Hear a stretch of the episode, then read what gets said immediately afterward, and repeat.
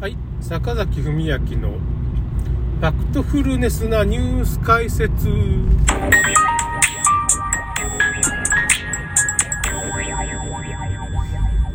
やあのですね、僕久しぶりに今日はあの、まず知ることから始めようっていうのがね、まあ、Facebook にね、そういう動画を上げてるところがあるんですよ。まあ、ちょっと検索がほとんどかけれなくなってるんで、まあ、ちょっとその動画を、まあ僕も、坂崎文明テレビでちょっと取り取り上げるっていうか、その動画をまあ拡散しようかと思いますね。その動画ちょっとピックアップしてね、自分のその、あの、なんていうのかな、あの、まあその、動画にしてっていう感じですね。それで一体、まあ、わかりやすく言えば、まあ、パスコのコオロギ事件っていうかね、コオロギパン事件にしても、今回だからその知ることから始めようっていうとこで、まあ動画見たんですけど、まあ農業の問題ですね、日本のね。まあこの辺はビル・ゲイツとかそういうとこからまあ指示が来てる可能性は高いんですが、結局その原因、根本原因なんかって言ったら、まあ、まあ、明治乳業とか、まあそういう日本の企業だと思ってるところが、まあ、パストコとか無印良品っていうとこが、日本の企業だとみんな思ってるんですけど、実は、まあ外国資本に乗っ取られてる。それなんでわかるかって言ったら、まあ、だいぶ前にそういう風になってたっていうことは、まあ、もう10年とか20年って失われた、まあ、まあ、30年ぐらい失われてますよね。なんで失われてるかって言ったら、まあ、その、外国資本に、まあ、日本の企業が乗っ取られて、まあ、いいように利益を貪られてるっていうのが、まあ、日産なんかがいい例ですよね。結局、まあ、あれ、経営が日産が傾いたんだけど、その時に、まあ、フランスのルノー社っていうか、まあ、ルノーっていうのはもう国営企業なんですよね。だからそこに、まあ、資本を握られて、まあ、結局、日産がいくら稼いでもその金はもうフランスに行っちゃうわけですよ。で、フランスって言ったら、フランスの国家予算確かね、東京都ぐらいしかないんですよ。東京都ぐらいしか。なんか本当に、ヨーロッパの国って確かそれぐらいだと思うんですけど、だからもうその日産を一つって何千億とか利益っていうかね、売り上げがあったらもう日産一つ買うとまあ国が結構持っちゃうっていうか、そんな世界なんですよ。で、東京都にまあ、なんか今ね、太陽光発電を義務付けるみたいな法令をね、東京都の小池知事が強行してますよね。なんか建てるときは太陽光を作る。まあ、中国産ですよね。それでまあ、あと、大阪府知事のね、吉村さんもね、最近その、あの、吉野俊明先生が切り込んでますけど、そういう太陽光発電所っていうか、上海電力っていうとこの100%の、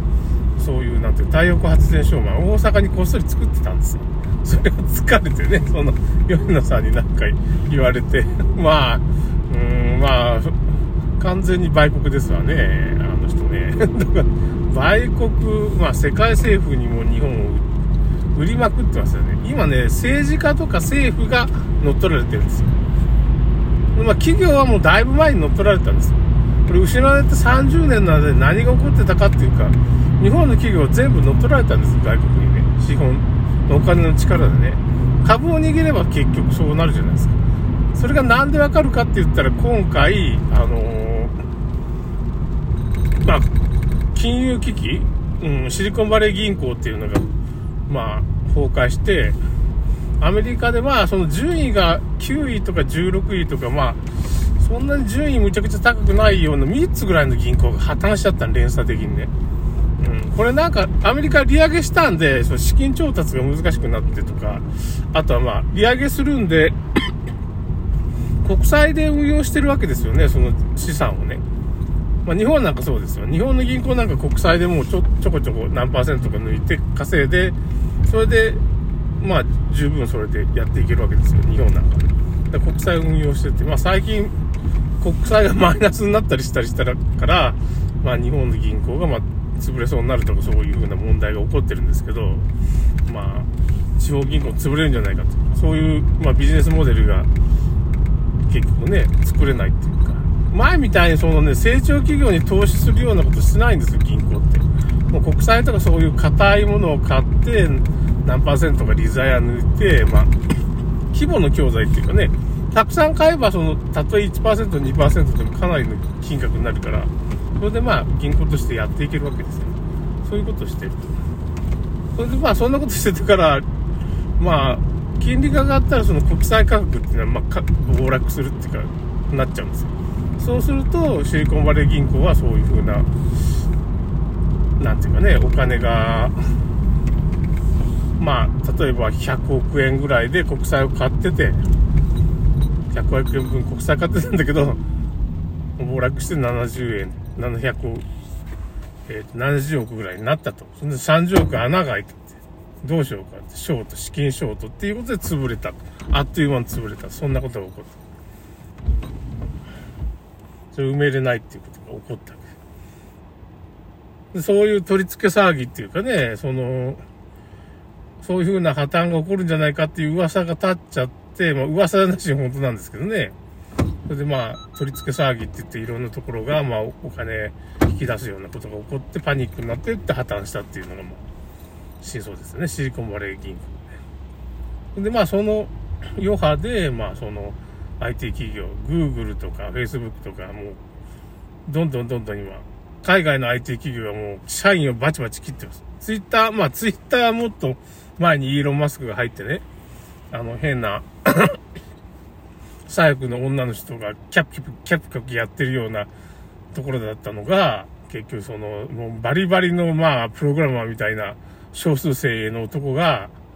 もうなんつうか、の、の、しか残れないような職場になって、まあ、従業員もそれは何十分の1とかになっちゃったんじゃないですか ?10 分の1とかね。確か。すごいリストラしたんですよね。ツイッターもね。まあだからそういう、なんていうのかな、利上げ、利上げしたら、それは資金調達が難しくなりますよね。お金借りたら、利上げ、利益が5%っていうか、例えば100万借りたら5%って5万円まだ余分に払わないといけないってこと返済するときにね、それが100兆円だったら5兆円余分に払わんといかんって。その5兆円どこで生み出すんだって言ったら、まあ、そんなに生み出せないわけですよ。5兆円を、そんな金をね、どうやって。何千億だって生み出すのが大変なわけですから。だから例えば、まあ、100兆円の国債っていうか、まあ、10兆円ぐらいの国債買って、まあ、何千億ぐらい、0.0何パーセントの、ま、利率がつくからっていうような商売をしてるの、銀行は、ね。大きい国債買うから、まあ、なんていうかね、その、ちょっと利率でも、0.01%の利率でも、まあ、何千億とか何百億ぐらいの利益が抜けるんで、それで銀行やっていくみたいなことになってると。まあ、そういうことですね。そういうふうな国債を、まあ、なんで買うかって銀行がっていう。昔みたいにそういう、お金を借りてくれないわけです、いろんな企業ね。そういう目利きもないと。銀行員がもうサラリーマン化しちゃって、なんかそういう、この銀行すごいと。まあ、あの、日本でね、あの、いろいろ、倍返しだみたいな人が言われるね。ああいう風なこと、ああいう風な銀行員はなかなか出てこないわけです。まあ、それは置いといて、話が戻ると、まあ、今回、明治乳業、M 社って言ってましたけどね、その、日本の、まあ、酪農家とか、まあ、が、まあ、牛乳をまあ、一応、なんていうかね、その出荷とかするとか、バターにするとかっても、牛を殺処分してくれとかさ、政府の方針。政府も乗っ取られてるし、明治乳業も乗っ取られてるから、もう酪農家むちゃくちゃなんですよね。最後に言ってました、その酪農家の人が。裏があるんだと。モルガンとかそういう、なんていうかね、M 社の裏でガーシーに乗っ取られてるんだ、みたいな叫びが最後に、動画の最後にあるんで、また見てください。リンク貼っておきますけど。うーん、だからなんつうのかな僕も分かってた、僕もね、その、バブルが崩壊した後に、ハゲタカっていうドラマとかあったじゃないですか。結局もうバブル崩壊したってどんどんどんどん日本の企業買われちゃったわけですよ。買い叩かれたみたいな。トヨタだってその外国資本とかに侵略されてるっていうかね。だからなんでマスクがあんな変なことするとかって言ったらまあ、まあその補助金を利用してそういう商売をしようと。もう中国資本とか入ってるわけですけど、中国人がまあ経営にこう入り込んでくるから、まあ、変な考え持ってるわけです。そんな立派なオーナーじゃないわけですよね。まあちょっと、その補助金をかすめ取ってね、政府をね、コオロギ作って補助金かすめ取って儲けようみたいな感覚なわけですよ。まあ、はっきり言ってね。そういう風な感覚なんですよ。うーん。どう言えばいか。まあ結局そういうことですよね。だから、恐ろしい事態ですね。恐ろしい事態です。だからまあ今回の酪農家っていうか、まあ卵の問題でも農業ね、日本の。日本のまあ、卵がなんで不足してるかって言ったら鳥インフルという、インフルエンザっていう病気は存在しないですよ。存在しないってどういうことっていうか、まあ、ウイルスは、要するにまあ、そういう細胞の中でしか生きられないです。だからその、ウイルス感染っていうのがないんですよ。それでインフルエンザで殺してしまって卵不足になってると。あれ嘘なんですよ。全部嘘なんですよ。はっきり言って科学的に。もう科学者が言ってったもん。そう言ってる人は殺されるんですけど、もう最終的には。最初はちょっと野放しにされますよ。だけどそのうち殺されちゃうっていう風な。ウイルス学者なんか何百人も殺されてるわけですね。欧米のね。日本は、日本の学者はまあ中村クリニックぐらいです。あんまり言わないそういうことはね。ということです。そんな仕組みになってます。終わります。